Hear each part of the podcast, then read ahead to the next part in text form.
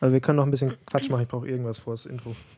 Damit da dann irgendwas Lustiges ist. Das ist natürlich dann überhaupt nicht Forst. Ne? Ich dachte auch jetzt so gar keinen Druck gerade. Jetzt machen wir mal irgendwas total Authentisches, total Natürliches, was wir vors Intro schneiden können. Drei, zwei, eins.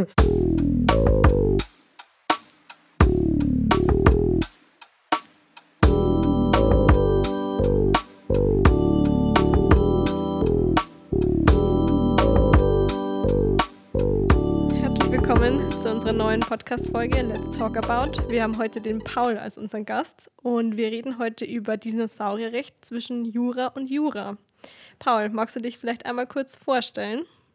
Sehr gerne. Ähm, Herzlichen Dank für die Einladung. Ich bin der Paul. Ich bin noch 23 Jahre alt und studiere zurzeit in Genf Völkerrecht.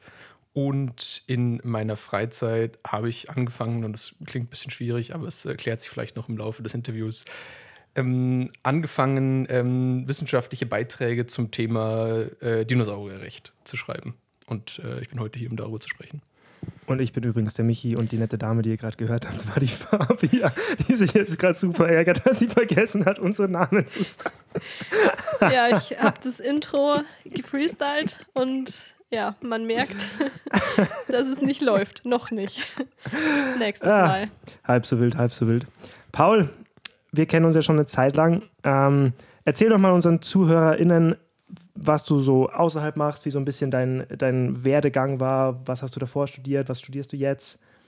Erzähl uns mal ein bisschen von dir. Ähm, Genau, also Michi und ich, wir sind ähm, Schulfreunde noch aus, ähm, ja, wenig überraschend, Schulzeiten. ähm, und äh, ich habe nach dem Abi ähm, erst angefangen, Politikwissenschaften und öffentliches Recht zu studieren und dann auf internationale Beziehungen gewechselt nach Dresden. Ähm, ein Studiengang, der zu gleichen Teilen aus Politikwissenschaft, Wirtschaftswissenschaft und ähm, ja, Völkerrecht zusammengesetzt war. Und die Völkerrechtsschiene hat mich immer irgendwie am meisten abgeholt, ähm, sodass ich dann ähm, nach dem äh, Bachelor in Dresden und einem Auslandssemester, was ich an der russischen Uni von Estland aus virtuell absolviert habe, ähm, dann ähm, in Genf angefangen, Völkerrecht zu studieren, jetzt ähm, im, im vergangenen Wintersemester. Und da bin ich gerade dabei und äh, bin noch bis ähm, Sommer 2024 dort. Ähm, ja, genau. Ein Hobby. Ähm, das äh, wesentliche Hobby ist äh, Tanzen. Also ich mache äh, Salsa, Bachata und so jetzt seit ähm, einigen Jahren und ähm, genau, das ist so mein, mein hauptsächlicher Ausgleich irgendwie zu, äh, zur Uni und allem möglichen. Ja, gut. Dann steigen wir jetzt auch direkt ins Thema ein. Aber bevor habe ich noch ein kleines, kleines Geschenk für dich, Paul. Wir wollen ja, dass du du selbst bist, wenn du jetzt unser, unseren Podcast mit uns machst. Und deswegen haben wir ein Snickers für dich. Weil du bist ja nicht du, wenn du hungrig bist. Herzlichen Dank. ähm, muss ich das gleich essen oder kann ich das? Du musst es nicht gleich essen. Okay, dann hebe ich mir das auf für schlechte Zeiten. genau. Okay, also, Paul, unser Thema ist ja Dinosaurierrecht zwischen Jura und Jura. Und als erstes würde mich jetzt interessieren, warum du denn überhaupt auf dieses Thema für heute gekommen bist. Wir haben ja im Vorfeld ein bisschen geredet, was man denn machen könnte. Und du hast gesagt, du möchtest gern das machen. Warum? Ja, also das ist so ein bisschen mein äh, Nischenthema geworden jetzt in der letzten Zeit und die Ursprünge, ähm, wie ja von äh, vielem anderen auch, liegen in meiner Kindheit, wo ich, wie viele andere Kinder auch, äh, eine ganz starke Dinosaurierphase hatte. ne? Also ich war ein riesen Dinosaurier-Nerd und habe mit meinen Plastikdinosauriern gespielt und meine Dinosaurier-Dokumentationen angeguckt und meine Dinosaurier-Bücher gelesen und so weiter. Ähm, also Dinosaurier waren praktisch das Allergroßartigste, was es äh, gegeben hat für mich auf der, auf der großen, weiten Welt. Sozusagen nur noch, ähm, äh, äh, nur noch irgendwie übertroffen äh, von meiner kleinen Schwester.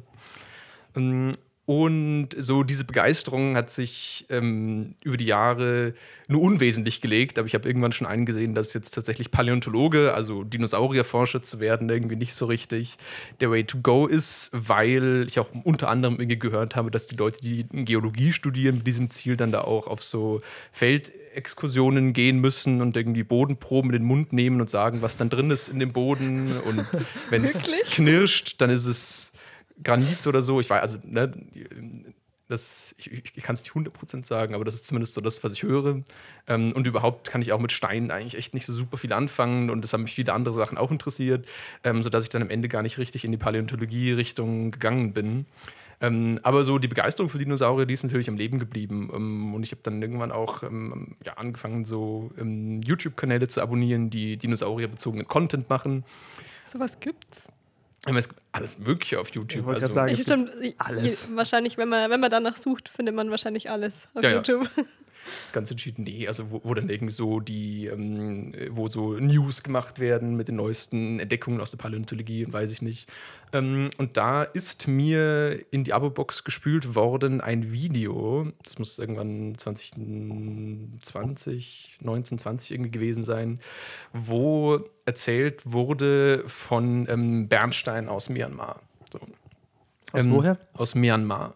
Myanmar, also ein Staat in äh, Südostasien, der ähm, an China angrenzt. Ähm, und so, äh, die Connection zwischen Bernstein und Dinosauriern, die ist äh, popkulturell insofern äh, einigermaßen bekannt, weil darauf ja die ganze Jurassic Park-Sache aufbaut. Ähm, also jetzt vielleicht für all diejenigen, die den Plot von Jurassic Park nicht mehr so super präsent haben, die Idee ist, ähm, dass man ähm, äh, Bernstein nimmt, also Bernstein im versteinertes Baumharz, in dem Insekten und spezielle Mücken eingeschlossen sind. Und diese Mücken haben ja zu Dinosaurierzeiten logischerweise das Blut von Dinosauriern getrunken, sind dann im Baumharz gefangen worden, also im, ja, äh, festgeklebt, auf diese Art und Weise versteinert. Und die WissenschaftlerInnen des Jurassic Park ähm, zapfen dann also diese in Bernstein eingeschlossenen Mücken an, extrahieren daraus das Dinosaurierblut, die DNA, klonen daran das Dinosaurier, um einen Themenpark draus zu machen. Was könnte schiefgehen? Ja, ähm, Okay. Wir wollen jetzt hier nicht spoilern, das kann jeder, der den Film nicht gesehen hat, kann es dann selber rausfinden, was schiefgehen könnte. oder, oder auch nicht. Oder auch es nicht, genau. Ähm, und äh, das ist jetzt natürlich was, was äh, dem Bereich der Science Fiction angehört. Also es äh, lässt sich kein tatsächliche DNA aus so ähm, Bernstein irgendwie extrahieren. So, man kriegt vielleicht ein paar Moleküle raus, ein paar Proteine, aber äh, damit hat es sich dann auch. Ähm, allerdings jenseits des Klonens von Dinosauriern mh, hat die Paläontologie ähm, sehr viele aufregende Entdeckungen gemacht mit Bernstein, ähm, weil die Versteinerungen, die man in Bernstein hat, ähm, viele Qualitäten haben, die andere Fossilien nicht haben. Also ähm, die Dinge werden in 3D ähm, äh, präserviert, ähm, äh, weil sie eben nicht irgendwie platt, ja, platt, platt in Stein gepresst werden, sondern eben in der dreidimensionalen Form erhalten. Ähm, es werden auch äh, Oberflächenstrukturen erhalten, die man sonst verlieren würde, also so Haut, ähm, Federn, ähm, auch äh, teilweise ähm, Innereien von, von Tieren, die eben so komplett im Bernstein eingeschlossen werden. Also manchmal findet man irgendwie so ähm, einen Kopf ähm, oder irgendwie so eine halbe Eidechse tatsächlich auch im Bernstein drin. Weil ja quasi das Harz sich um den Körper dann rundherum legt und Ja. den einfach in seiner Form dann konserviert. Ja, ganz genau. Und ähm, viele Sachen, die man sonst überhaupt nicht finden würde, im Sinne im Bernstein auch. Also ähm, Insekten zum Beispiel, die ja sonst nicht so richtig versteinern würden, aber im Bernstein hat man sie eben trotzdem. Und das ist ziemlich, ähm, ziemlich aufregend für die Paläontologie, dass man da diese Sachen rausfinden kann. Und ähm, es gibt, äh, also Bernstein findet man nicht überall. So, ähm, es gibt ein paar äh, so Hotspot-Regionen auf der Welt, wo man Bernstein auftreiben kann. Eins ist so ähm, Ostsee, Baltikum, so, mit dem Bernstein vor dort, ähm, hat man vielleicht schon mal gehört.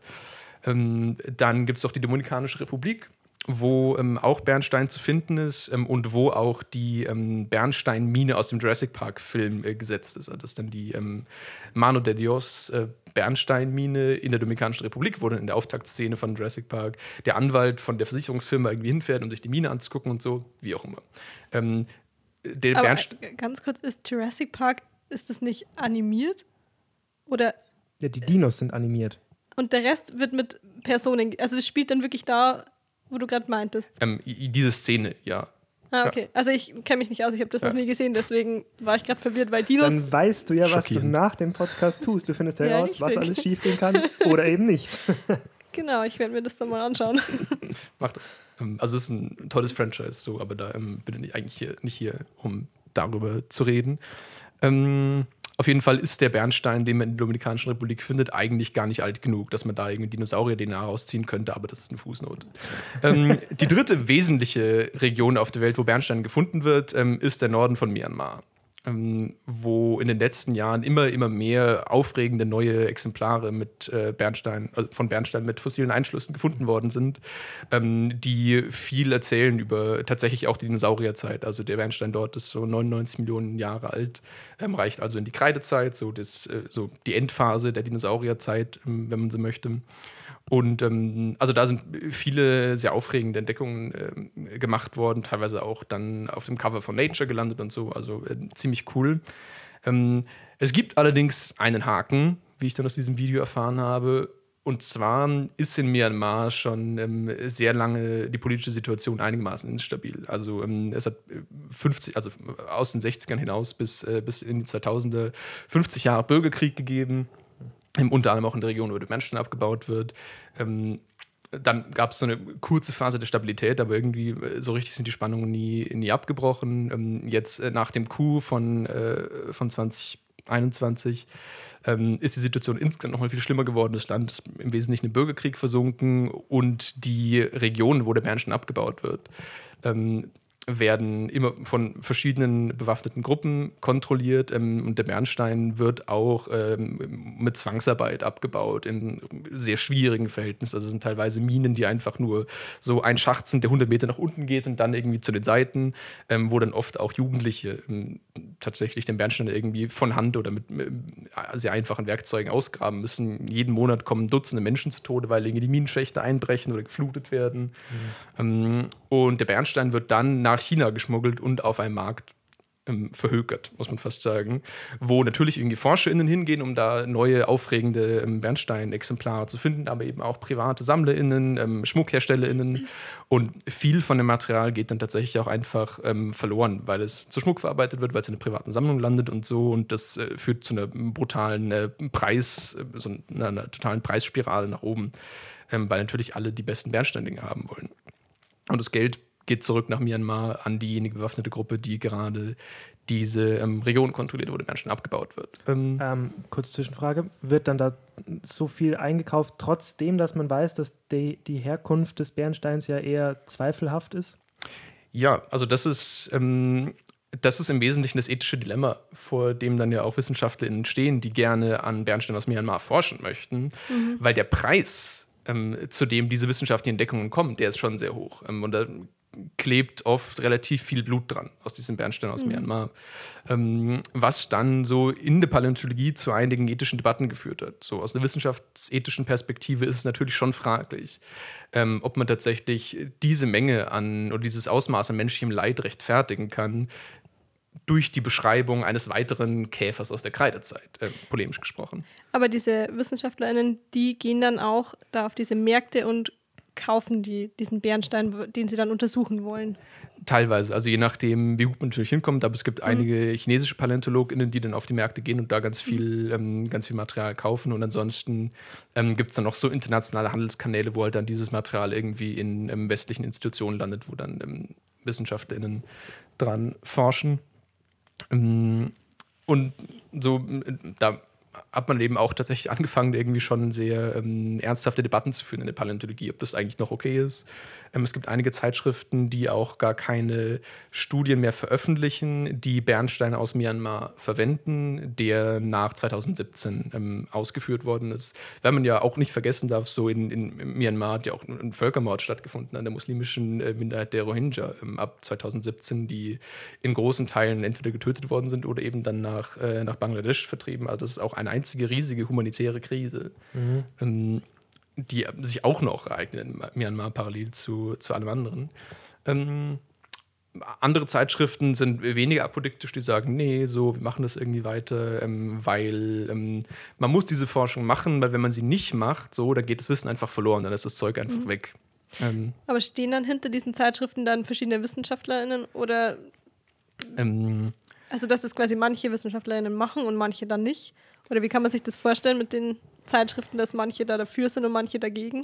Ja, also es, die Zeitschriften werden ja normalerweise von wissenschaftlichen Verlägen herausgegeben, so und ähm, aber dann eben mit, mit WissenschaftlerInnen bestückt, sozusagen, mhm, die dann eben ja. so das Editorial Board bilden und dann da auch die entsprechenden ähm, Editorial Guidelines irgendwie formulieren, ähm, die angelegt werden an, ähm, an äh, Einreichungen zu, mhm. diesen, Zeitschriften und oft gibt es natürlich auch irgendwie ein, eine Kluft zwischen den Richtlinien, die formuliert werden und dem, was dann tatsächlich umgesetzt wird, ähm, äh, weil sich natürlich dann Zeitschriften oft trotzdem nicht die entsprechenden Belege zeigen lassen dafür, dass das Material irgendwie ethisch und rechtlich korrekt ausgeführt wurde ähm, und so weiter. Also ähm, ich habe mit äh, Kolleginnen einige, also hunderte von, von Studien ähm, äh, durchgeguckt an Material aus Myanmar, um zu gucken, wer forscht an Material aus Myanmar, ähm, äh, wann werden die Sachen veröffentlicht und so weiter. Und ähm, wird eben drauf geguckt, ähm, oder gibt es eben einen Nachweis, irgendwie ein Statement darüber, dass das Material ethisch und rechtlich korrekt ähm, beschafft worden ist.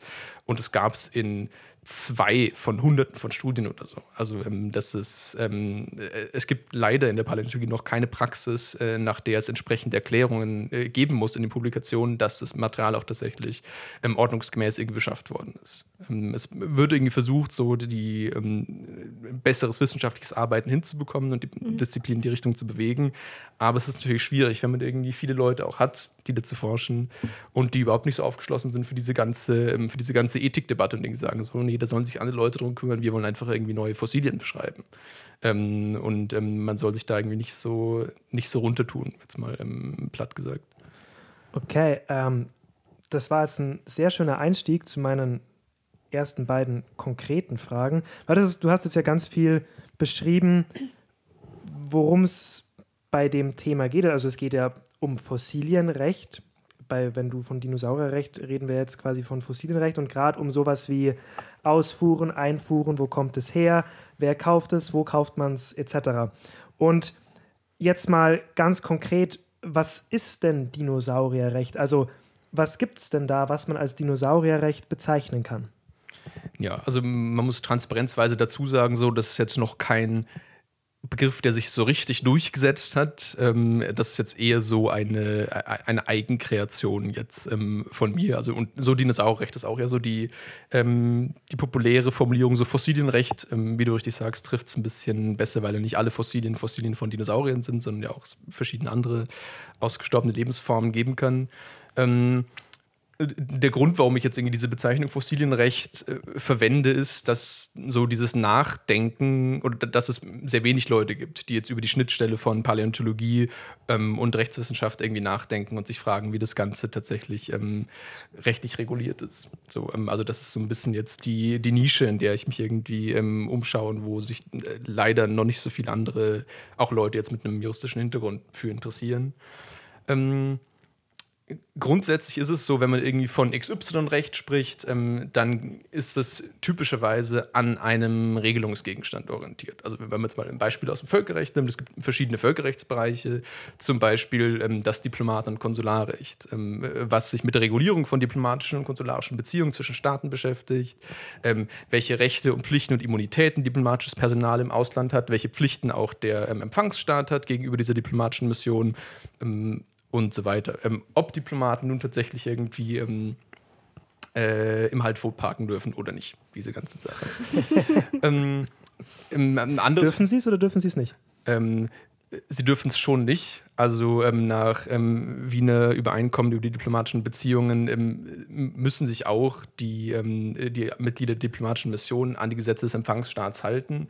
Ähm, sie sind aber immun von, von Strafverfolgung. Das heißt, man kann auch nicht so richtig was dagegen tun. Also, also sie, sie dürfen es eigentlich nicht, aber wenn sie es machen würden, würden sie keine Strafe bekommen. Ja. Ah, ja. Schützt sie die diplomatische Immunität vor der Strafverfolgung.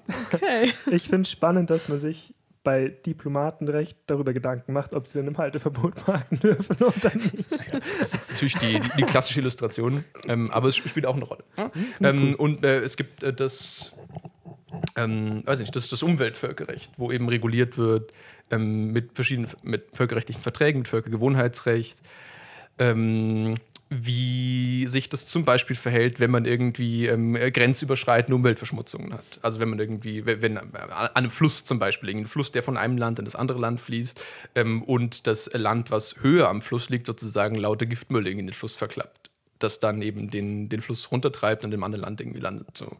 Ähm, solche Fragen. Also ähm, es geht als Illustration, es geht generell um ein, um ein Regelungsproblem.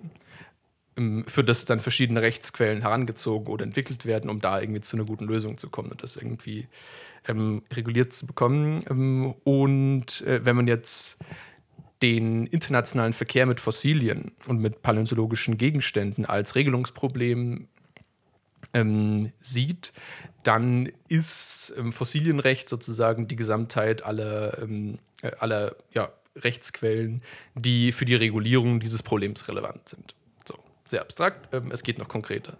Ähm, und zwar sind Fossilien ähm, im rechtlichen Sinne als Kulturgüter einzustufen das ist oft ein bisschen unintuitiv, wenn man sagen würde, hm, so Kulturgüter, die Fossilien haben gar nichts mit Menschen zu tun, die stammen aus einer Zeit, so, ähm, da hat es noch irgendwie 100 Millionen Jahre gedauert, bis der erste Mensch irgendwie überhaupt mal drüber nachgedacht hat, was ein Kulturgut sein könnte.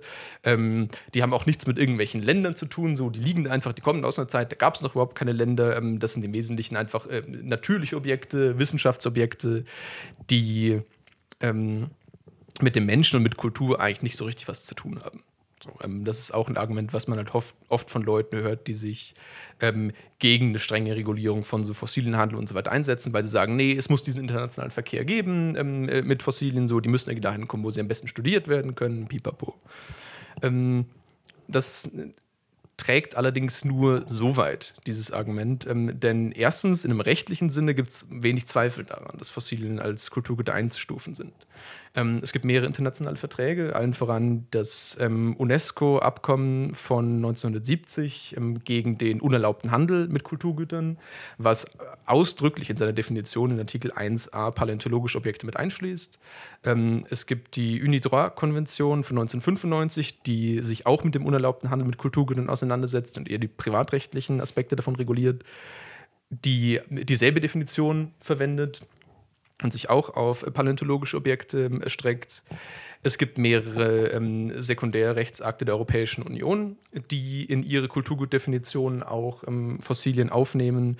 Und letztlich gibt es auch ganz viele Länder auf der Welt, die in ihren nationalen Kulturschutzgesetzen ähm, Fossilien und paläontologische Objekte und so weiter aufnehmen. Also das ist im deutschen Kulturgutschutzgesetz der Fall, ähm, in Myanmar ist es der Fall, ähm, in der Mongolei, Frankreich.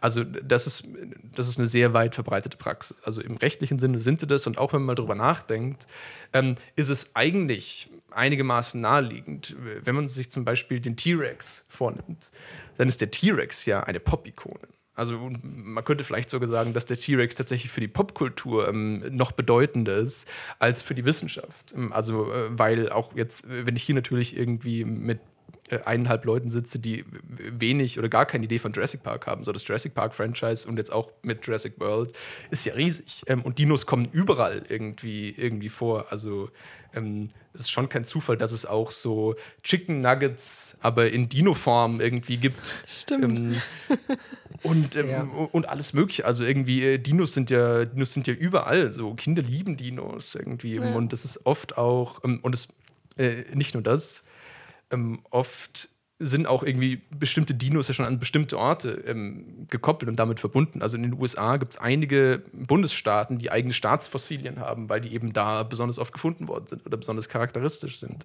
für den betreffenden Bundesstaat.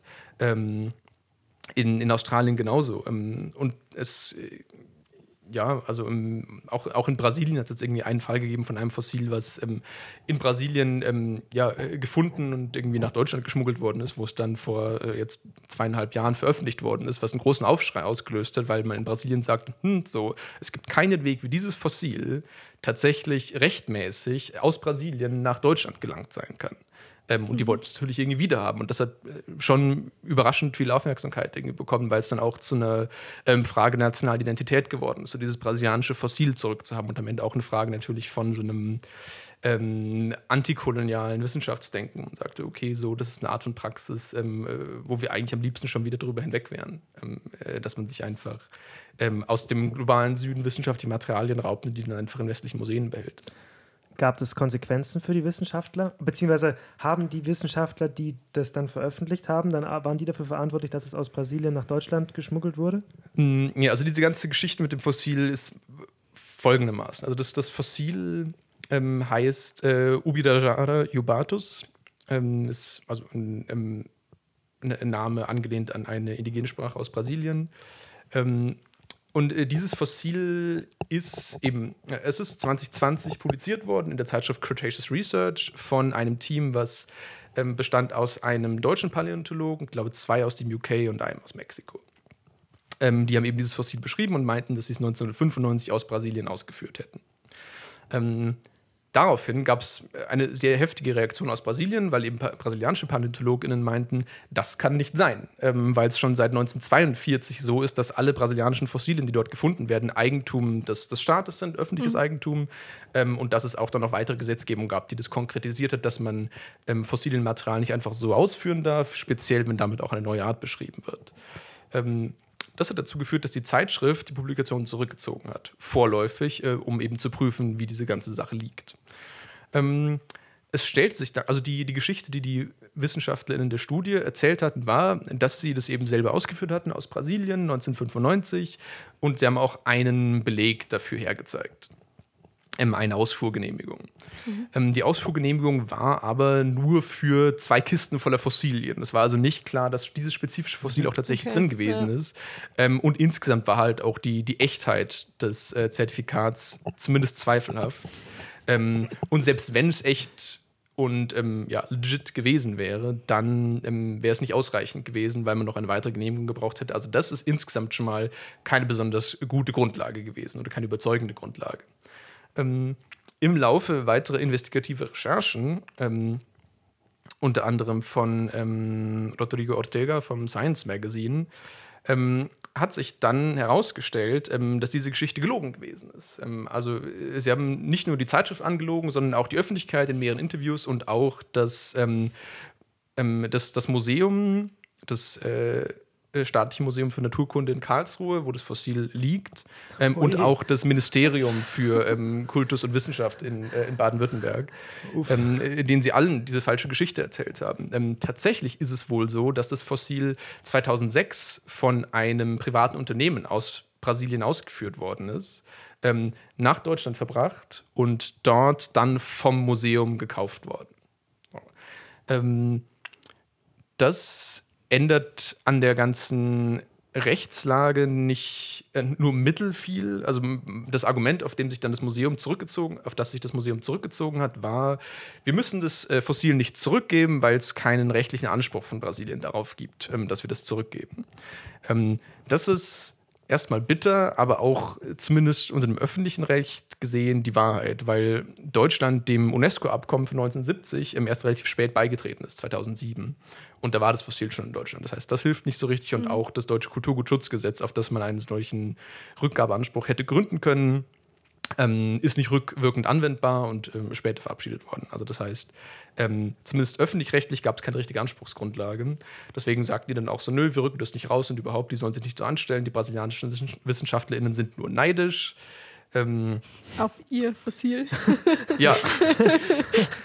ja, ja, sinngemäß. Also es ist ähm, spannend, sich auch diese Interviews mal alle durchzulesen von dem deutschen Paläontologen, der das veröffentlicht hat, Eberhard Frey, der dann auch relativ ähm, ja, relativ nonchalant irgendwie dann die brasilianischen Kolleginnen des, ähm, des Neides und des Nationalismus und so weiter ähm, bezichtigt. Ähm, und so, und das war irgendwie, also schon eine angespannte Situation, weil eben die, ähm, die deutschen Paläontologen und das Museum und auch das Ministerium irgendwie dann, dann nicht so super offen waren ähm, für diese Rückgabeforderungen. Ähm, und es gab dann auch irgendwie schon so einigermaßen viel so Druck von Social Media, wo halt dann auch so Leute aus Brasilien eben die, ähm, die Instagram-Seite vom Museum irgendwie lahmgelegt haben und so mit so viel ähm, Kommentaren und so viel gibt uns so Fossil wieder ähm, gepostet. Ähm, ich habe dann auch mit äh, Kolleginnen aus, ähm, unter anderem auch aus Brasilien, einen, einen Beitrag eben veröffentlicht in äh, Nature Ecology Evolution, wo wir das so ein bisschen eben eingeordnet haben und eben meinten, so, okay, es gibt vielleicht keine rechtliche Rückgabepflicht, aber es gibt schon eine moralische Rückgabepflicht, ähm, das an Brasilien wieder rauszurücken, weil es ja nun so ist, es geht ja nicht nur irgendwie darum, wer dieses Fossil dann am Ende tatsächlich veröffentlicht. Also, und das ist eh schon sehr bedeutend, weil eben schon Veröffentlichungen und auch Zitationen ja die Währung sind, ähm, äh, mit der in der Wissenschaft irgendwie gehandelt wird und die dann auch darüber entscheiden, wer irgendwie ähm, überhaupt Stellen bekommt, wer befördert wird, wer auch dann unbefristete Stellen bekommt, wer gefördert wird, wer Drittmittel bekommt. Also das war dann auch der Grund von dem, unter anderem diesem deutschen Wissenschaftler, dass die das dann veröffentlichen wollten.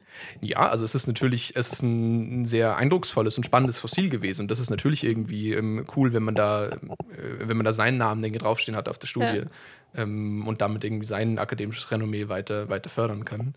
Ähm, und die Publikation ist natürlich die eine Sache, aber so das Fossil da zu haben, ist die andere, denn das ist ja auch eine Attraktion für ein Naturkundemuseum. Mhm. Ähm, also Menschen, die in Berlin ins Naturkundemuseum gehen, die wollen ja dann auch einfach so dieses riesige aufgebaute ähm, äh, Brachiosaurus-Skelett ja. sehen. Ja das im Übrigen auch aus, äh, ähm, aus Tansania gestohlen worden ist, als noch eine, äh, als es noch eine deutsche Kolonie gewesen ist. Und das ist auch nie zurückgegeben mhm. worden. Andere Geschichte. Mhm. ähm, aber das ist ein Highlight von diesem Museum, ähm, was die mhm. Leute irgendwie sehen wollen. Ähm, genauso wie wenn halt dann ähm, ein T-Rex irgendwie in einer äh, vorübergehenden Ausstellung ausgestellt wurde. Da sagen auch die Leute, oh, das ist cool, da wollen wir irgendwie hin. Also ähm, auch für so Institutionen und für Tourismus und so weiter ist es sehr entscheidend, irgendwie coole Fossilien zu haben, die ja. auch Leute anziehen und die auch dann wieder ähm, auch junge Menschen inspirieren, sich eben jetzt so Naturwissenschaft zu widmen und der Naturwissenschaft zu verschreiben und irgendwie zu solchen Sachen zu forschen.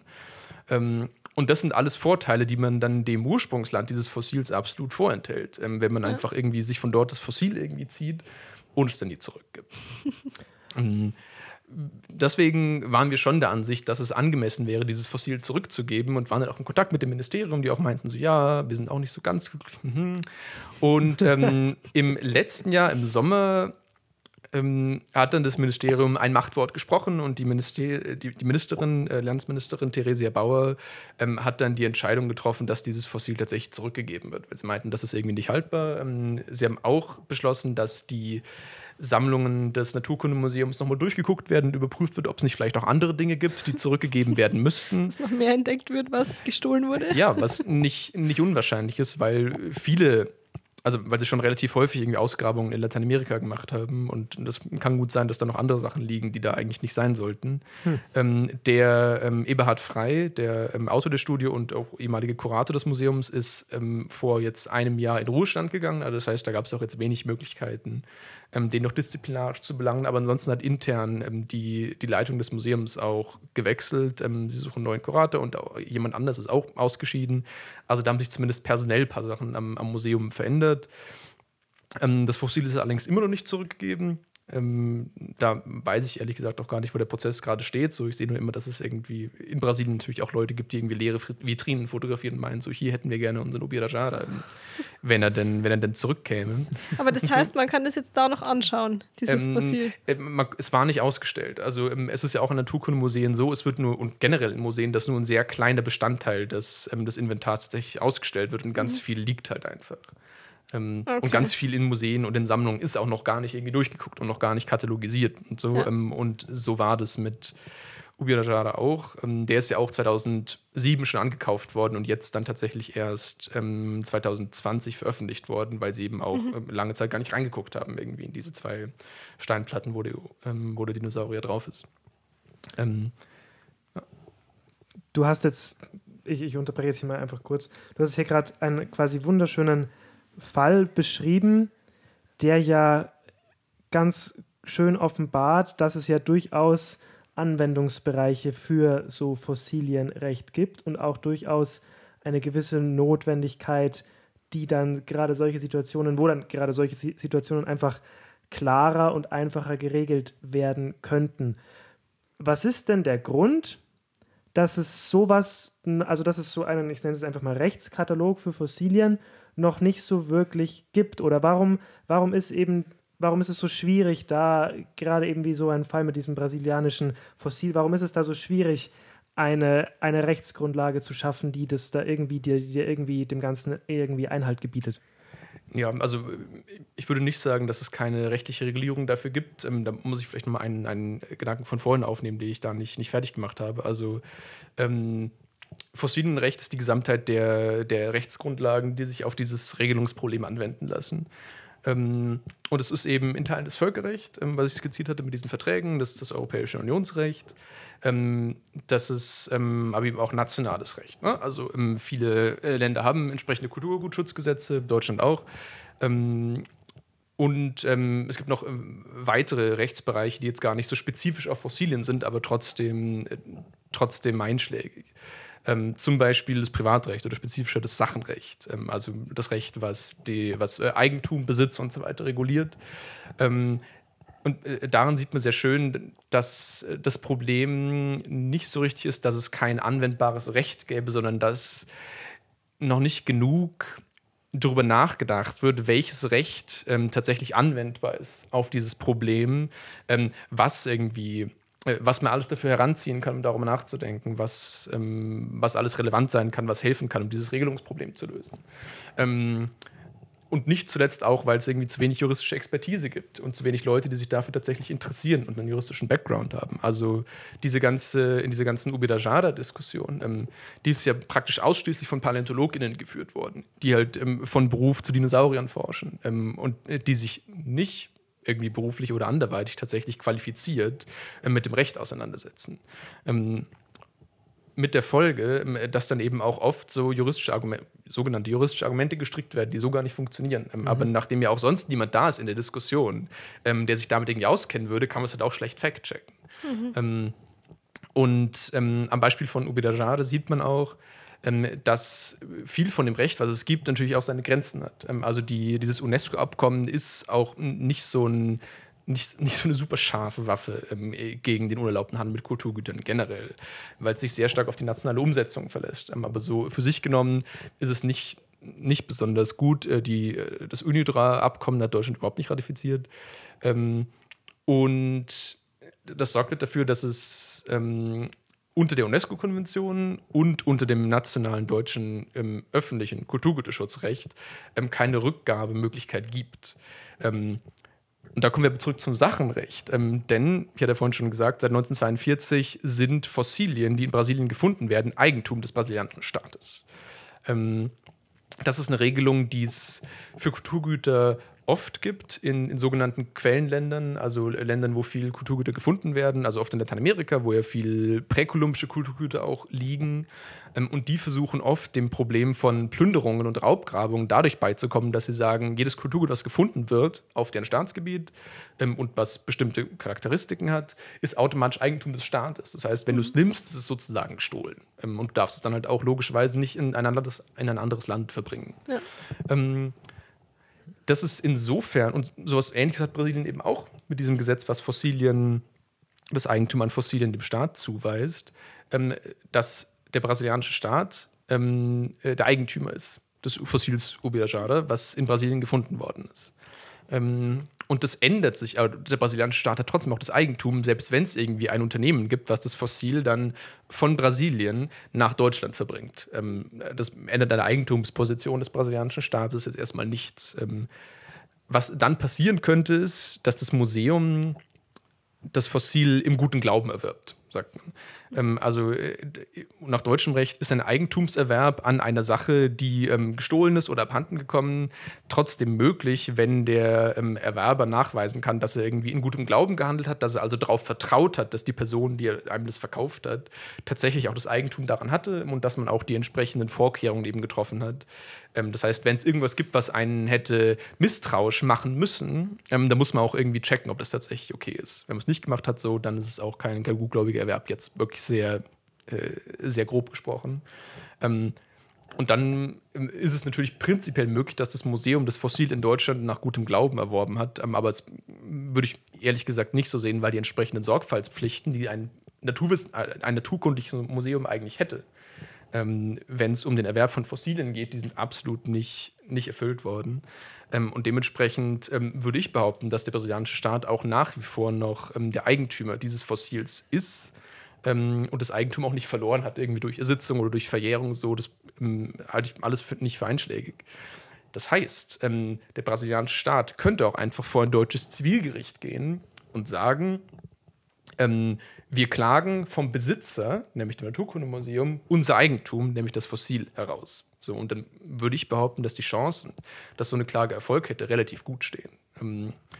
Und das ist jetzt ein, ein Rechtsgebiet, was jetzt gar nicht spezifisch ist, irgendwie für mhm. Kulturgüter oder Fossilien, aber was trotzdem ähm, relevant sein kann, um ähm, dieses Regelungsproblem irgendwie zu beheben und so eine und äh, das, das ist eben genau der Grund, warum ich glaube, dass man mehr so drüber nachdenken muss, welch, was man rechtlich alles heranziehen kann, um diesem Problem beizukommen. So, noch eine weitere Illustration.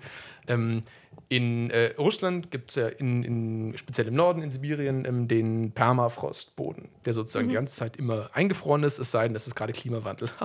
Ja. ähm, dann taut bedauerlicherweise der Permafrost, ähm, was aus vielen Gründen problematisch ist. Ähm, beim Auftauchen dieses Permafrostbodens ähm, werden aber eben auch ähm, ja, Lebewesen, die im Permafrost eingefroren waren, ähm, freigelegt. So, ähm, und im Permafrost erhält sich ja, erhalten sich ja Sachen. Das ist ja eingefroren. Das ist ja wie ähm, die Tiefkühltruhe von Mutter Natur, wenn man so möchte. Ähm, und da liegen ja dann teilweise auch ganze Mammuts drin im Permafrost oder Teile von Mammuts. Was natürlich irgendwie cool ist, wenn man gut erhaltene Mammuts finden kann auf die Art und Weise. Ähm, und diese Mammuts haben ja aber auch Stoßzähne. Mhm. Ähm, und Mammutelfenbein ist nicht völlig identisch, aber schon auch nicht unähnlich ähm, dem Elefantenelfenbein. So. Mhm. Ähm, und der Handel mit Elefantenelfenbein ist ja verboten, mhm. aus Artenschutzgründen. Ja. Das heißt, es ist so Artenschutz ähm, eher ähm, geht in die Richtung Umweltrecht. Ähm, wirft aber natürlich eine spannende Frage auf, ähm, was man jetzt tut weil ja die Art des Mammuts nicht mehr so richtig geschützt werden muss. Der Zug ist sozusagen abgefahren. Ähm, aber da muss man sich natürlich fragen, okay, wie verhält sich denn jetzt auf dem, auf dem Schwarzmarkt ähm, Mammutelfenbein zu ähm, Elefantenelfenbein? Es ist wohl von der Qualität her schon niedriger, weil es oft auch so ein mhm. bisschen gelblich ist und nicht so ähm, nicht exakt das, was man so als, als Stand vom Elefantenelfenbein gewohnt ist, aber es ist natürlich irgendwie trotzdem was, ähm, was diesen Markt halt irgendwie aufrecht hält. Und das ist ja eigentlich ein, Markt, ein Markt, den man austrocken möchte aus, äh, aus Artenschutzgründen. Hat das, hat das Mammutelfenbein keinen höheren Stellenwert aufgrund des quasi Alters? Oder geht es da wirklich nur um die Optik? Ich, also ich, ich denke, je nachdem, wofür du es wofür hernehmen willst. Mhm. So, aber ähm, ich glaube jetzt so die Materialeigenschaften für sich sind insgesamt schlechter jetzt an den Maßstäben ja. mhm. von, von Elfenbein als, ähm, als das von Elefanten. Mhm. Und so. Also nur, nur, als weitere Illustration, man kann relativ viel irgendwie ähm, heranziehen, um diesem Problem, um diesem Problem äh, beizukommen. Aber es erfordert das natürlich, dass sich irgendwie Leute, die sich ein bisschen mit Recht auskennen, anfangen für diese Dinosaurier-Sache zu interessieren, ähm, die in der Summe alle Dinge ähm, nicht nur für Paläontologen irgendwie ähm, interessant ist und jetzt äh, hoffentlich auch für die paar Leute, die jetzt immer noch zuhören, interessant ist. Also weil es eine beliebig lange Geschichte oder eine beliebig lange Liste gibt ähm, an total verrückten Geschichten aus diesem, aus diesem Kontext. Also auch mit Promi-Faktor. Ähm, zum Beispiel. Ähm, es ist nämlich so, dass irgendwie die Reichen und Schönen von Hollywood ähm, mitunter auch ähm, großes Interesse daran haben, sich tatsächlich Dinosaurierfossilien in ihre Primathäuser reinzustellen. Wer ähm, es nicht? Der klassische T-Rex, der halt in der Eingangshalle steht. Pff. Nee, aber jetzt no joke, let me tell you. Ähm, vor würde ich sagen, ungefähr zehn Jahren, ähm, ist in den USA ein äh, Mann festgenommen worden, Eric Prokopi, der ähm, im Wesentlichen wegen Schmugglerei ähm, festgenommen oder wegen Schmugglerei ähm, ja, äh, dran gewesen ist, denn er hatte mit Umweg ähm, über das Vereinigte Königreich ähm, Fossilien aus der Mongolei geschmuggelt. So. Aus der Mongolei darf man auch seit den 1920er Jahren keine Fossilien mehr ausführen. Ähm, er hatte aber wirklich im großen Stil irgendwie Zeug von dort exportiert, unter anderem auch vollständige Tarbosaurus-Skelette. So, der Tarbosaurus batar ist auch ein Mitglied der, der Familie, glaube ich, ähm, des Tyrannosaurus Rex. Also auch ein großer, auf zwei Beinen laufender Fleischfresser. Mhm. So, also auch cool, könnte man sagen. Und davon hat er mehrere Exemplare ähm, auch in die Vereinigten Staaten geschmuggelt und versucht in New York in einer Auktion zu verkaufen. Ähm, die Ankündigung zu dieser Auktion ähm, ist ähm, findigen PaläontologInnen aufgefallen, die dann daraufhin die mongolischen Behörden ähm, verständigt haben und meinten: Hey, hier wird ein Fossil verkauft aus der Mongolei, was möglicherweise nicht rechtmäßig ausgeführt worden ist. Mhm. Dann sagten also die mongolischen Behörden zu den US-amerikanischen Behörden: Bitte ähm, haltet kurz diese Auktion auf und nehmt diesen Typen fest, ähm, damit wir irgendwie sehen können, was da eigentlich los ist. Ähm, das haben sie gemacht und der ähm, ist dann auch tatsächlich verurteilt worden ähm, wegen äh, Verletzungen. Ah, oh, ich weiß es gar nicht mehr genau. Aber es ja, hat er auch äh, verletzt, also ähm, weil er irgendwie den Zoll angelogen hat und eben Sachen ins Land geschmuggelt. Das ist im Wesentlichen mhm. eine, eine Schmugglerei-Problematik, jetzt auch mhm. nichts wirklich Kulturgutspezifisches. Ja. Und die, ähm, Tarbosaur das Tarbosaurus-Skelett ist dann auch zurückgegeben worden an die Mongolei. Ähm, und es hat so viel Wind gemacht, dass dann tatsächlich auch der Schauspieler Nicolas Cage, der dem einen oder anderen vielleicht ein Begriff ist, Ja. ähm, ein Tarbosaurus-Skelett, was er bei demselben ähm, Fossilienhändler erworben hatte, auch an die Mongolei zurückgegeben hat, weil er da erst festgestellt hat, dass das vielleicht nicht rechtmäßig eingeführt worden ist. Und er hat dieses ähm, Skelett auch erworben in einer Auktion, wo er Leonardo DiCaprio überboten hat. So, Witzig. Das ist also der Promi-Faktor auch in dieser ganzen. Geschichte. Krass. Und auch erst, ich weiß nicht, vor ein, zwei Jahren ähm, gab es auch ein Fernsehinterview mit Dwayne The Rock Johnson, der dann irgendwie auch da saß in seinem Wohnzimmer neben so einem T-Rex-Schädel. Und das ist auch darauf angesprochen worden. Der meinte so: Nee, nee, ähm, das ist eine Replik, ähm, weil er irgendwie kein, äh, kein echtes Dinosaurierfossil ähm, äh, zu Hause haben will, ähm, weil sowas natürlich in ein Museum gehört, wie es bei Indiana Jones so schön heißt. Sehr anständig, sehr Und anständig. Das ist natürlich irgendwie die, die, die sympathische Position auf jeden Fall. Aber also dieses Tapsaurus-Skelett, was da versteigert werden sollte in New York, ähm, das hätte eine Million US-Dollar eingebracht. Ähm, Puh. und es gibt insgesamt, also der, ähm, der, der Auktionsmarkt für Fossilien, der wächst immer weiter. Also es werden teilweise ähm, Fossilien für sechs, sieben und mehr Millionen US-Dollar versteigert. Aber das, das mit dem Schmuggeln scheint ja scheinbar auch äh, relativ einfach dann zu sein, oder? Wenn der das ja so easy geschafft hat. Ja, ich weiß nicht genau, wie er es gemacht hat irgendwie und am Ende er ist natürlich auch aufgeflogen. Ne? Ähm, es ja, aber, also Aber nicht beim aufgeflogen Schmuggeln. ist er ja bloß, weil er, also das, das wollte ich eh noch sagen, weil er so blauäugig war, diese Auktion einfach anzukündigen, Ja. in dem Wissen, dass jeder, der da dann mal genauer drauf guckt, checken wird, dass das Skelette sind, die er eigentlich nicht haben dürfte. Ne, ja, also ich meine, wer weiß das schon, dass man aus der Mongolei keine Dinosaurier-Skelette ausführen darf und dass das auch genau aus der Mongolei kommt, dass es damit ein Problem Mhm. gibt und das, und ich meine, es war ja auch, es kam ja nicht aus der Mongolei, es kam ja aus dem UK. So, er hat es über Ah, die Zwischendings mhm, gemacht und mhm. so. Okay. Ähm, ja. Also man darf das schon irgendwie nicht unterschätzen, weil er auch, ähm, man muss ja auch sehen, irgendwie Zollbeamte müssen ja auch dafür irgendwie geschult sein, sowas zu erkennen. Ähm, und das ist oft auch nicht, nicht unbedingt der Fall. Also ähm, du musst irgendwie sehen, wenn da jemand versch- dir so äh, versteinerte Dinosaurier-Eier vorliegt, so, dann muss man als Zollbeamte irgendwie auch schon dann checken. Und dass es irgendwie, dass es Fossilien sind, dass es Kulturgüter sind, dass es da spezifische Regeln gibt, dass es Länder gibt, aus denen man die nicht ausführen darf und so weiter. Also es ist eigentlich schon sehr viel, was sie da an Wissen haben müssten. Ja, oder äh, zumindest sch- schon mehr, als man jetzt vielleicht so im, im Mittel erwarten kann. Ähm, Ja. Und oft, also bedienen, bedienen sich SchmugglerInnen ja auch dem raffinierten Trick der sogenannten Lüge. ähm, ich habe einen Fall, wo ein, ähm, ein Dinosaurierschädel von einem äh, Alioramus, also auch wieder ein auf zwei Beinen laufender Fleischfresser, ein Theropode, ähm, in den USA beschlagnahmt worden ist von den Behörden ähm, weil das französische Unternehmen, was ihn eingeführt hat, meinte, nee, nee, das ist eine Replik, das ist kein echter Dinosaurier, der ist nur 50 Dollar wert. Ähm, stellt sich heraus, es war keine Replik. ähm, er war schon echt und er war sehr viel mehr als 50 Dollar wert. Ähm, und das ist natürlich dann ein, auch, auch eben ein Verstoß gegen Zollbestimmungen, weil du halt nicht Ja. den, den Zoll anlügen darfst, was jetzt den Wert von deinem Zeug angeht. Ähm, und äh, das ist dann auch halt zurückgegeben worden an das Ursprungsland, wo ich nicht mehr genau weiß, ähm, wo das war. Mm, Aber also die, die, die Geschichten, die es da irgendwie gibt, ähm, sind absolut verrückt. Ähm, eine Kollegin von mir schreibt gerade ein Buch über ähm, T-Rex-Gerichtsfälle. Ähm, und über, ja, also Gerichtsentscheidungen, die irgendwas mit T-Rex-Skeletten zu tun haben. Das ist alles irgendwie von so ähm, Einfuhrbestimmungen, da geht es teilweise auch um äh, um Urheberrecht und die Frage geistiges Eigentum, ob man eigentlich einen T-Rex copyrighten kann und so. Also es ist ähm, äh, ganz verrückt, was es alles im Kontext von, von so Dinosauriern und Fossilien an, an Rechtsfragen gibt, die interessant sind. Okay, jetzt hast du mir so viel Zündstoff für meine Frage gegeben. Jetzt muss ich endlich fragen. Wie zur Hölle kann es denn dann sein, wenn es so viele Fälle gibt und so viele ja auch, sage ich mal, greifbare Anknüpfpunkte in den, wie du gerade aufgezeigt hast, verschiedensten äh, Rechten eben dafür gibt? Wie kann es denn dann sein, dass das einfach so unglaublich unpopulär ist bei dieser riesengroßen Popularität von Dinosauriern und Skeletten und Fossilen? Wie, wie ist das zu erklären? Ja, also das frage ich mich natürlich irgendwie auch. Dann frage ich anders. Hast du eine Vermutung, wie das denn zu erklären sein könnte? Ja, die Vermutung ähm, hätte ich jetzt auch direkt geäußert.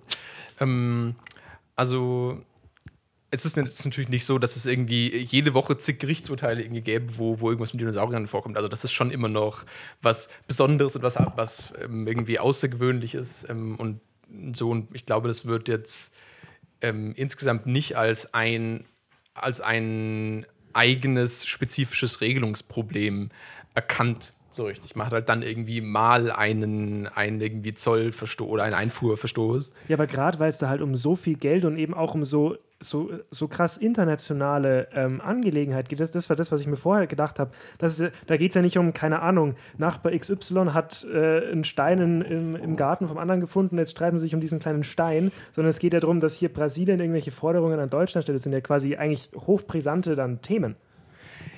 Ja, würde man denken, aber es ist natürlich auch, also das findet jetzt auf verschiedenen, verschiedenen Ebenen statt. Ne? Also jetzt, ähm, wenn man sich zuerst über so diesen nationalen Kontext Gedanken macht und so Fragen, wie, wie das vor nationalen Gerichten und vor nationalen Behörden und Institutionen läuft, ähm, dann ist es einfach so, dass der Nachbarschaftsstreit ja viel öfter passiert irgendwie und dafür, das ist ja ein spezifisches, also da braucht man die Regeln auch, weil die tagtäglich angewendet werden müssen und so weiter.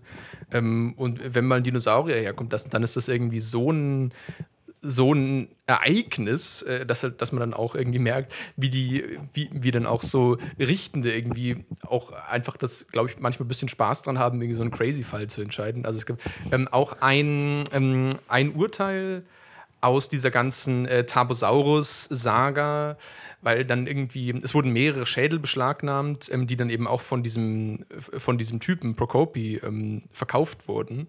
Ähm, und dann jemand, der auch einen Schädel von Procopi gekauft hatte, dem wurde auch sein Schädel wegbeschlagnahmt. Und dann meinte er so, hey, ich hätte gerne diesen Schädel wieder. Mhm. Ähm, und den wollten die Behörden dann aber nicht rausrücken. Dann gab es einen Rechtsstreit drüber. Ähm, und es äh, war dann im Wesentlichen so eine, es war dann so eine Fristenfrage irgendwo, oder eben so verschiedene Parteien verschiedene Fristen irgendwie angerufen haben und verschiedene Sachen behauptet haben. Also am Ende ging es um zwei Wochen hin oder her. Ähm, und ähm, der Richter oder die Richterin, das weiß ich nicht mehr, hat uns so eine Fußnote in diesen Gerichtsurteil gemacht und reingeschrieben, ähm, es entbehrt nicht einer gewissen Ironie, dass dieser Dinosaurier jetzt 65 äh, Millionen Jahre lang in der Wüste in der Mongolei gelegen hat und jetzt streiten wir uns über zwei Wochen hin oder her. Aber Law will Find a Way, was eine Anspielung ist auf Jurassic Park, ähm, wo nämlich der ähm, Ian Malcolm ja ähm, an mehreren Stellen sagt, ähm, ähm, Life will find, life finds a way, life will find a way. Also das Leben findet einen Weg, das Leben lässt sich nicht einsperren. Es ist keine gute Idee, ähm, so ähm, an, an, Lebewesen in dieser Art und Weise, in dieser schöpferischen Art und Weise zu experimentieren. Ähm, und es wurde tatsächlich auch der, der Roman auf dem Jurassic oder der Roman zu Jurassic Park zitiert, irgendwie in diesem Gerichtsurteil. Ähm, also äh, das ist mein, mein Lieblings-Easter Egg gewesen bisher in meiner Beschäftigung mit dem Thema. Man sieht auch, das ist dann was, wo die Leute gesagt ah, okay, krass. Und das äh, kommt wieder zurück zu dem Punkt, ähm, Fossilien als kulturelle Objekte. Das ist nämlich was, was irgendwie aufregend ist und Leute sagen, ah, okay, ähm, verrückt. Mhm. Ähm, dass es noch nicht so sehr als eigenes Regelungsproblem erkannt wird, äh, liegt, glaube ich, an der, an der Seltenheit, ähm, mit der sowas tatsächlich irgendwie vor Institutionen landet und nicht nur irgendwie ähm, ähm, ja, nicht nur irgendwie, dass es dann ein Gespräch darüber gibt. Mhm. Ähm, speziell in dieser internationalen Dimension, ne, wenn wir jetzt von dem nationalen Kontext äh, weggehen, ist es natürlich eigentlich ein diplomatisches Problem. Ähm, ja. Diese ganze Sache mit dem brasilianischen Fossilien. Da hat es auch Austausche gegeben, so mit dem Auswärtigen Amt ähm, und Rechtshilfe suchen und so weiter. Ähm, aber es gibt halt auch nur sehr begrenzt so Mechanismen für solche internationalen Kulturgutstreitigkeiten. Also man muss sich dann oft irgendwie halt auf Prozesse vor nationalen Gerichten verlassen oder ähm, irgendwelche äh, Mediations- und Verhandlungsangebote nutzen und so, aber es ist jetzt nicht so, dass man irgendwie vor den internationalen Gerichtshof ziehen könnte über eine Kulturgutstreitigkeit. Mhm. So.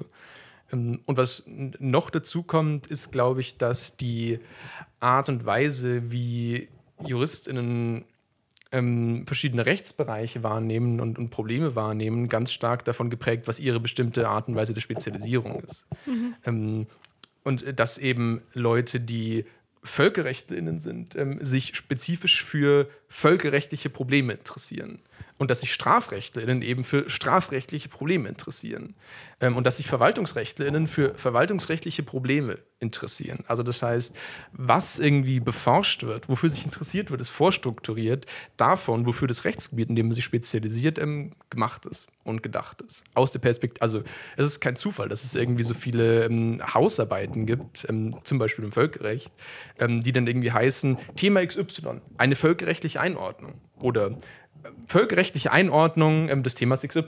Und, so. Mhm. Ähm, und der Zugang zum fossilen Recht, den ich auch äh, vorhin schon mal versucht habe zu skizzieren, ist ähm, umgekehrt, zäumt das Pferd gewissermaßen von hinten auf, weil es nämlich zuerst um ein Regelungsproblem gibt, geht, ähm, wo man dann guckt, ähm, was können wir da heranziehen. Weil Fossilienrecht ist einfach kein genuin völkerrechtliches Problem. Und das Völkerrecht hat nicht mal so super viel dazu zu sagen, ehrlich gesagt. Ähm, und es ist aber auch kein genuin sachenrechtliches Problem. Man kann natürlich auf Sachenrecht zurückgreifen, um jetzt zum Beispiel diese Fragen mit dem brasilianischen Fossil irgendwie zu lösen. Aber das heißt nicht, dass jemand, der jetzt ähm, Privat- oder Sachenrechtler ist, sagt, oh, das ist eine spannende Herausforderung für das Sachenrecht. Ist es überhaupt nicht. So, das ist einfach nur jetzt eine ganz normale Problematik von jetzt so einer ähm, Herausgabeklage nach äh, 985 BGB. Ähm, und genauso ist es mit den, verhält sich das mit den, mit den anderen Bereichen irgendwie auch. Ähm, und um Fossilienrecht irgendwie so zu sehen, als Fossilienrecht, muss man sich in klar machen, dass man dafür Völkerrecht braucht, dass man dafür internationales Privatrecht braucht, Sachenrecht braucht, brauchen kann, ähm, Umweltrecht brauchen kann, auch Menschenrechte ähm, brauchen kann. Ähm, und es ist da ähnlich wie Kunstrecht, dem es äh, sehr nahe steht, weil Kunstrecht ähnlich funktioniert und ähnliche Problematiken hat, ähnliche Fragen aufwirft, so Kunst-Kulturgüterrecht. Ähm, und man braucht auch für, Kunst, für, für Kunstrecht super verschiedene Bereiche. Ne? Also mhm. Völkerrecht nicht so stark, aber eben auch so Privatrecht, ähm, geistiges Eigentum, ähm, Unionsrecht, auch Wirtschaftsvölkerrecht und so. Ähm, und ich glaube, das ist gerade das, was den, den Blick auf Fossilienrecht so noch ein bisschen behindert, dass es, äh, dass es einfach ähm, in so viele verschiedene Bereiche reinragt, ohne ein spezifisches Problem für einen bestimmten Rechtsbereich zu sein. Mhm. Ähm, aber wie du es gerade gesagt hast, dass er quasi den, ich habe den Paragraph jetzt gerade nicht gemerkt, nachdem im BGB der quasi so ein, so ein Streit recht schnell, so ein Herausgabestreit recht schnell geregelt werden könnte. Ähm, warum ist es dann so, dass da keiner draufkommt, blöd gesagt? Also beziehungsweise warum, warum, warum spielt dann sowas keine Rolle? dass es ja eigentlich vermeintlich in Anführungszeichen leicht zu lösen wäre? Na, das ist nicht gesagt, dass es leicht zu lösen wäre, aber es, es gibt zumindest schon, schon Mittel und Wege und dass die nicht so gesehen werden, denke ich, liegt halt in Teilen auch eben an der, an der fehlenden rechtlichen Expertise. Also mhm. die, die Diskussion um, um Uyirajada, die ist ganz stark von diesem Fokus auf den, auf den zwischenstaatlichen Kontext geprägt gewesen, auf die Frage, ist diese UNESCO-Konvention anwendbar, ähm, auf die Frage irgendwie, was ist mit dem deutschen Kulturschutzgesetz und so. Ähm, also es wird sich sehr stark auf diese Punkte irgendwie verlassen, weil es natürlich irgendwie ähm, das ist, wo man auch drauf kommt, irgendwie, wenn man googelt, so, okay, ähm, illegal trade, cultural goods, so, dann kriegt man auch irgendwie die UNESCO-Konvention relativ mhm. schnell. Ähm, also das ist das, was irgendwie nahe liegt, sage ich mal. Ähm, und was natürlich dann auch das Argument ist, worauf sich die, ähm, die deutschen Institutionen relativ schnell konzentriert haben, weil man natürlich dann einfach sagen kann, okay, nee, so gibt es keinen Rückgabeanspruch. Ähm, aber den gibt es halt irgendwie doch. Ja. Ähm, würde ich behaupten. Also mal gucken, so, ich habe einen Aufsatz drüber geschrieben, der ist gerade im Review, da habe ich noch keine Antwort gehört. Also vielleicht ist doch alles Quatsch, was ich sage. Man weiß es nicht. ähm, Und selbst wenn, dann habt ihr es hier als erstes gehört. aus. Den Quatsch hier als erstes gehört, ja. Hervorragend. Ähm, nee, also ich habe mir das Gefühl, die, die Menschen, die sich dafür interessieren und die leidenschaftlich sind, ähm, wenn es um so ich sage jetzt so blöd gesagt, irgendwie eine gerechtere Paläontologie geht und eine mhm. ähm, irgendwie ein, ja, ein Korrektiv für die globale Fossilienökonomie. Ähm, das sind ja alles keine Juristinnen, das sind alles keine Menschen mit juristischem Sachverstand. Mhm. Ähm, deren, deren Sachverstand liegt ganz woanders. Der ist für andere Fragen wichtig.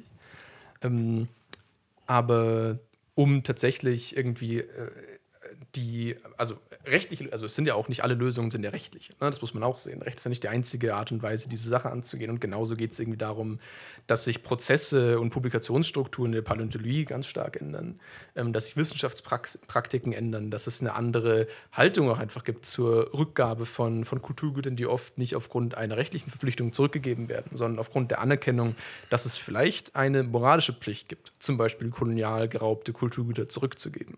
Hast du eine Vermutung, warum es noch so, warum sich so eine Einstellung noch nicht so wirklich festsetzen konnte?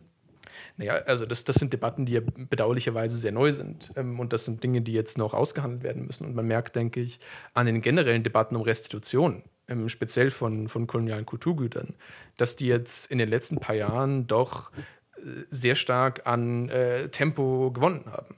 Und sich haben wir nicht letztens erst irgendwas zurückgegeben? Ja, ähm, Außenministerin Baerbock ist ähm, nach Nigeria gereist, um dort ähm, Benin-Bronzen zurückzugeben, ja, genau. die ähm, ja eben in Kolonialzeiten auch in einem gewaltvollen Kontext geraubt worden sind. Ähm, und da hat es jetzt keine wirkliche rechtliche Verpflichtung gegeben, die zurückzugeben, mhm. aber es ist einfach falsch moralisch, würde ich ja. behaupten ähm, die so in, in Deutschland und in westlichen Museen zu behalten. Und ähm, man merkt so, dieses Thema ist jetzt ganz stark im Mainstream angekommen, viel stärker, als es noch vor 20 Jahren zum Beispiel der Fall gewesen ist.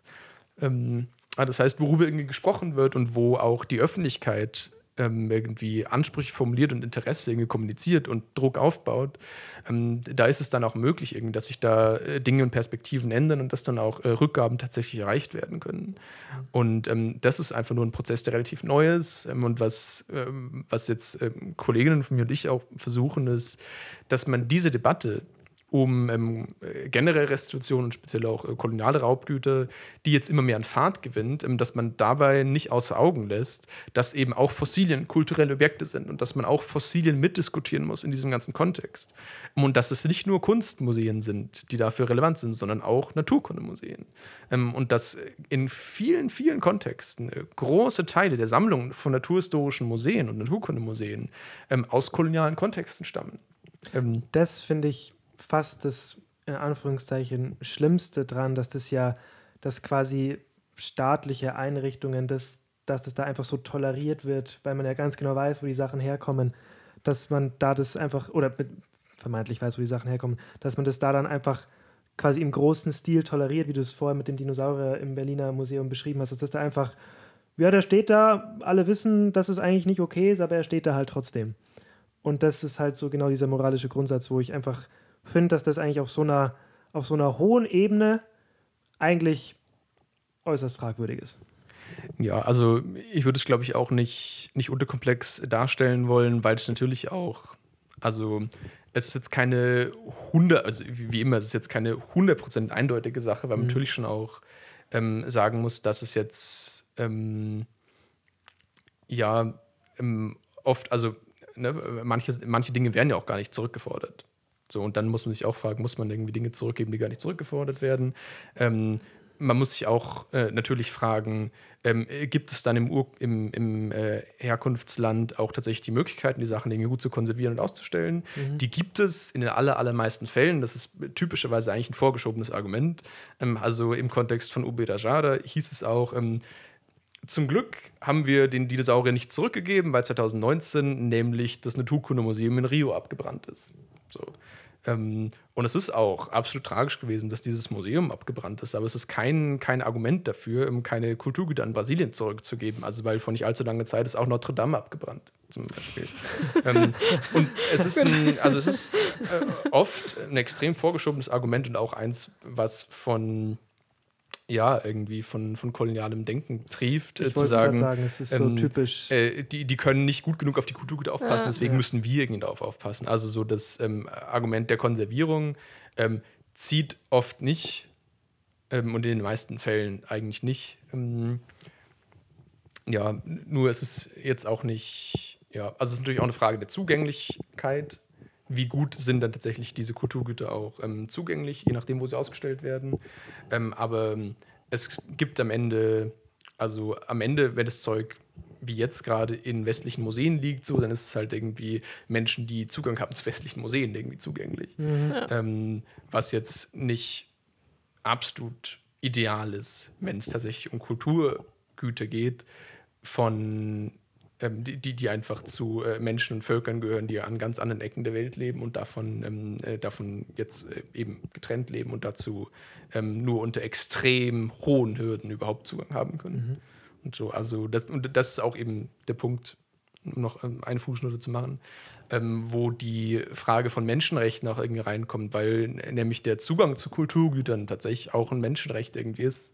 Ähm, und wo es menschenrechtlich durchaus fragwürdig ist, ähm, ja, Kultur, Kulturgüter, die in kolonialen Kontexten geraubt wurden, einfach wegzu, wegzuhalten. Und es spricht schon einiges dafür, das als eine andauernde Menschenrechtsverletzung sozusagen ähm, anzusehen, eben mhm. ähm, ja. äh, Menschen und Communities und Völker von ihren Kulturgütern ähm, ähm äh, zu isolieren, weiterhin, indem man sie eben äh, nicht rausrückt oder keinen Zugang gibt.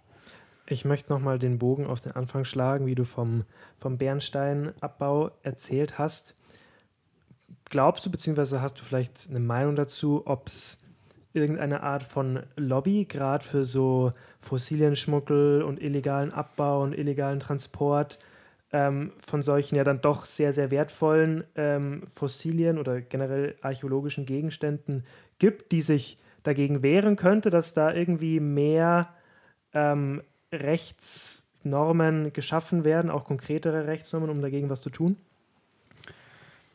Ich glaube eigentlich nicht so richtig. Also zumal ja die, also die, die, die Diskussion ist, also es geht ja jetzt nicht um die Schaffung von neuen Rechtsnormen. Und das ist ja auch gar nicht das, woran ich irgendwie arbeite oder wo ich, wo ich glaube, dass das irgendwie ähm, vorrangig das ist, was wir brauchen, dass da neue, neue Gesetzgebung geschaffen würde. Ähm, und zum anderen von der Lobby würde ich auch irgendwie nicht sprechen. Wen würden die auch belobbyen? Mhm. Also es ist ja, also wie gesagt, neue äh, oder spezifische Gesetzgebung oder so ist ja gar nicht ähm, ist ja gar nicht so richtig auf dem Tisch. Ähm, was man schon irgendwie merkt, ist halt eine ganz starke, ein ganz starker diskursiver Widerstand ähm, in so Debatten, wo es eben um ethische Wissenschaftspraktiken geht. Ähm, und das ist dann aber eher so, dass, dass man dann eben merkt, die Leute, die halt an Bernstein forschen, so, die finden es halt irgendwie nicht nice, ähm, dass sie jetzt auf einmal nicht mehr an den Bernstein aus dem Kriegsgebiet forschen sollen. Mhm. Und da geht's dann oft, da werden oft Argumente angerufen, dass es eben schädlich für die Wissenschaft ist, ähm, wenn, man, wenn man eben an so Materialien nicht forscht, wenn man so strenge strenge ähm, Fossilien-Schutzgesetze hat, ähm, dass Materialien der Wissenschaft verloren gehen, ähm, dass es irgendwie Nationalismus befördert, wenn man den internationalen Verkehr von Fossilien so stark einschränkt. Ähm, äh, dass auch die Ressourcen gar nicht da sind, um für alles, was man irgendwie beforscht, äh, den ethischen und den äh, rechtlichen Hintergrund irgendwie zu prüfen und so. Und äh, das ist, es sind eher so diese ethischen Debatten darüber, wie mhm. Paläontologie gemacht werden soll, wo man den Widerstand merkt, wo wir auch den Widerstand merken, wenn wir Dinge schreiben über und, und veröffentlichen über ähm, Bernstein und, und, und, diese ganzen ethischen Fragen, wo es dann irgendwie oft gibt, die halt auf den äh, auf ResearchGate oder so ähm, dann einfach böse Kommentare schreiben und sagen, dass es irgendwie einfach, ähm, dass es irgendwie Quatsch ist oder weltfremd oder mhm. was auch immer, ähm, sich da äh, für eine stärkere Regulierung einzusetzen. Also ich würde sagen, dass der Widerstand eher auf der Ebene passiert und dann einer ist, der sich eben so, der so ein sehr sehr engstirniges, von der sozialen Realität abgekoppeltes naturwissenschaftliches Mindset irgendwie verkörpert, mhm. ähm, was aber eben nicht, nicht, nicht zukunftsfähig ist in meiner mhm. Ansicht und was eben viele Menschen in der Paläontologie ähm, gerne ändern möchten. Eine letzte Frage habe ich noch, bevor wir zum Abschluss kommen. Du hast es schon öfter gesagt, du oder du und deine KollegInnen, ihr habt, ihr habt äh, Papier XY veröffentlicht, ihr habt dies und jenes veröffentlicht. Erzähl uns und unseren ZuhörerInnen doch bitte jetzt mal noch mal ein bisschen genauer, was machst du denn eigentlich in diesem Themengebiet? Und wo kann man vielleicht auch was von dir lesen, was du denn in diesem Themengebiet gemacht hast? Ja, also ich hätte es äh, am Anfang schon kurz angerissen, das ist im Wesentlichen mein Hobby, ja, Fossilienrecht. ähm, also ich habe neben dem Tanzen dann quasi. Ja. ja. ähm, nee, also ich habe äh, ich habe das erste, was ich gemacht habe, war darüber mal einen Blogpost ähm, zu schreiben während eines Praktikums, wo, wo mir gesagt wurde, schreib mal bitte einen Blogpost. Und dann ist mir eben dieses Video eingefallen, was ich damals geguckt hatte, ähm, über den Menschen aus Myanmar. Und dachte ich, ah Mensch, vielleicht gibt es da eine interessante völkerrechtliche Dimension. Ja, und die gab es. Ähm, und dann habe ich mich haben mich äh, da eben über Twitter dann zwei Paläobiologinnen angesprochen, die darüber auch gerade einen Aufsatz geschrieben haben und eben dann irgendwie noch so ein paar bisschen Input von mir wollten. So bin ich dann eben stückweise reingerutscht in diese ganze Sache. Aber nachdem ich ja Studi bin ähm, und ja, also waren es halt immer Sachen, die ich jetzt so einfach in meiner Freizeit gemacht habe, weil mich das interessiert und weil ich das, ähm, weil ich das Was spannend für Sachen fand. hast du in der Freizeit gemacht? Ähm, ja, also halt mir über diese ganzen äh, dinosaurierrechtlichen Fragen Gedanken gemacht und dann eben halt auch mal ähm, einen Blogpost geschrieben und noch einen, mal einen Kurzbeitrag eben für, ähm, für das Journal aus der, aus der Nature-Familie. Ähm, und das halt dann über Zeit irgendwie sind die Sachen immer größer geworden. Also jetzt letztes Jahr sind äh, zwei Aufsätze erschienen, die ich mit äh, Kolleginnen zusammen geschrieben habe für verschiedene Fachzeitschriften. Also einmal, einmal in der biologischen Zeitschrift, einmal in der juristischen Zeitschrift. Ähm, und so, und das sind jetzt so ein bisschen meine, meine Nebenprojekte, wo ich halt dann ab und zu nochmal an diesen Themen eben arbeite und ähm, mit eigentlich ansonsten vor allem eben Paläon oder Paläobiologinnen ähm, und noch mit einer ähm, Kriminologin zusammen ähm, Sachen zu diesen äh, Themen mache. Man findet alles, was ich, was ich dazu und zu anderen Sachen geschrieben habe, auf, auf Google Scholar wenn man mich da eintippt, also mein Name ist Paul Stevens, S-T-E-W-E-N-S ähm, und Nicht so. so. wie ich vorhin, Stevens. Paul Stevens. Ja, Ja, wenn das, dann- das mag ich besonders gerne. Wenn dann von Paul Stevens. Aber du warst noch nicht da, du hast es nicht gehört.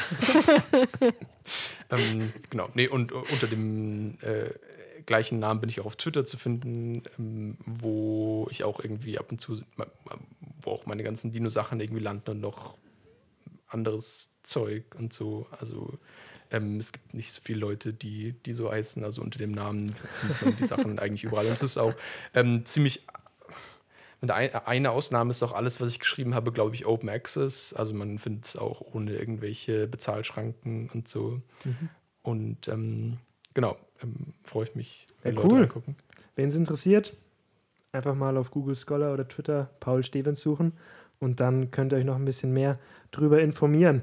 Ja, Paul, das war jetzt über eine Stunde geballte Info, wirklich coole Facts, gerade das mit dem mit dieser, mit dieser Debatte mit, äh, mit Brasilien oder auch dieser, die, die, dies- dieser Promi-Fact, den fand ich sehr spannend. Ja. Ähm, zum Abschluss hat jetzt die Fabia noch drei Fragen für dich. Genau, unsere Standardfragen. Da du ja unseren Podcast noch nicht gehört hast, kennst du diese Fragen auch noch nicht. Das ist gut. Das ist gut, ja. Aber eigentlich sind wir auch schon ein bisschen enttäuscht. Das muss man jetzt auch an der Stelle mal ganz ehrlich erwähnen. ja. Betretene Stille. Nee, ich habe gerade überlegt, ob ich sagen soll, dass ich die erste Folge gehört habe, aber nicht bis zum Ende. Ah, aber das ist auf der einen Seite jetzt auch wieder gut, aber Aber es war, glaube ich, als Kritik gemeint. ja. War, war, war, so, war so schlecht, dass, dass du es nicht bis zum Ende hören. Nee. Allem die erste Folge, das waren zehn Minuten. Nee, nicht, nicht den Teaser. Nicht den, den so, Teaser habe ah. ich bis zum Ende gehört. Okay, Ja. okay. Ah, den Teaser hat er bis zum Ende Na gut, gehört. na gut. Ja. Können wir jetzt die Fragen machen, bitte? Okay, ähm, dann starten wir gleich mal mit der ersten. Was machst du denn jetzt nach dem Podcast? ähm, ich chill noch ein bisschen mit Michi, glaube ich. Jo, wir chillen jetzt ein bisschen. ähm, und dann fahre ich heute Abend noch nach äh, München auf eine Salsa-Party. Ah, gehst deinem Hobby nach, Dem anderen. Ja. dem anderen Hobby. Sehr cool. Dann die zweite Frage ist, mit was kann man dich so richtig auf die Palme bringen? Gibt es da irgendwas? Ja, wenn man meinen Nachnamen als Stevens ausspricht. Oh, ja, bin ich gleich vorhin in ein sehr tiefes Fettnäpfchen getreten. relativ weit vorne dabei. Ähm, aber nee, also ich bin, also ich reg mich, glaube ich, echt nicht so auf. Und ich habe in meinem ganzen Leben auch noch keinen einzigen Menschen angeschrien. Also ähm, ich bin, glaube ich, ich tendiere nicht so, mich aufzuregen und ich bin auch nicht so oft auf der Palme. Von daher könnte ich es ehrlich gesagt nicht so richtig sagen. Okay, dann merken wir uns das mit deinem Namen. Ja, das ist, glaube ich, gut. Ja. Und die letzte Frage ist, wenn du einer fremden Person einen Satz sagen könntest, was würdest du dieser Person sagen?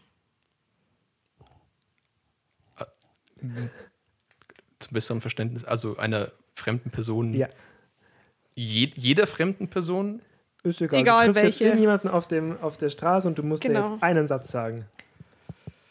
So, was würde dir da in den Sinn kommen? Würdest du Mm. irgendeinen Rat mit auf den Weg geben oder irgendwas? Nee, also ich weiß überhaupt nicht, was, was diese Person braucht. Ich sagen so. Es ähm, darf, auch, es darf auch was Philosophisches sein. Was du willst?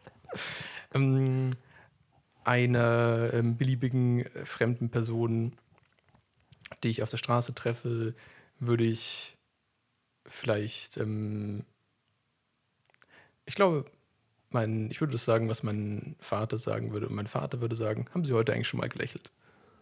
Das ist doch ein schöner Satz. Das ist doch ein schöner Satz. Das ist doch cool. Der gefällt mir gut. Ja, finde ich auch gut. Das erleichtert.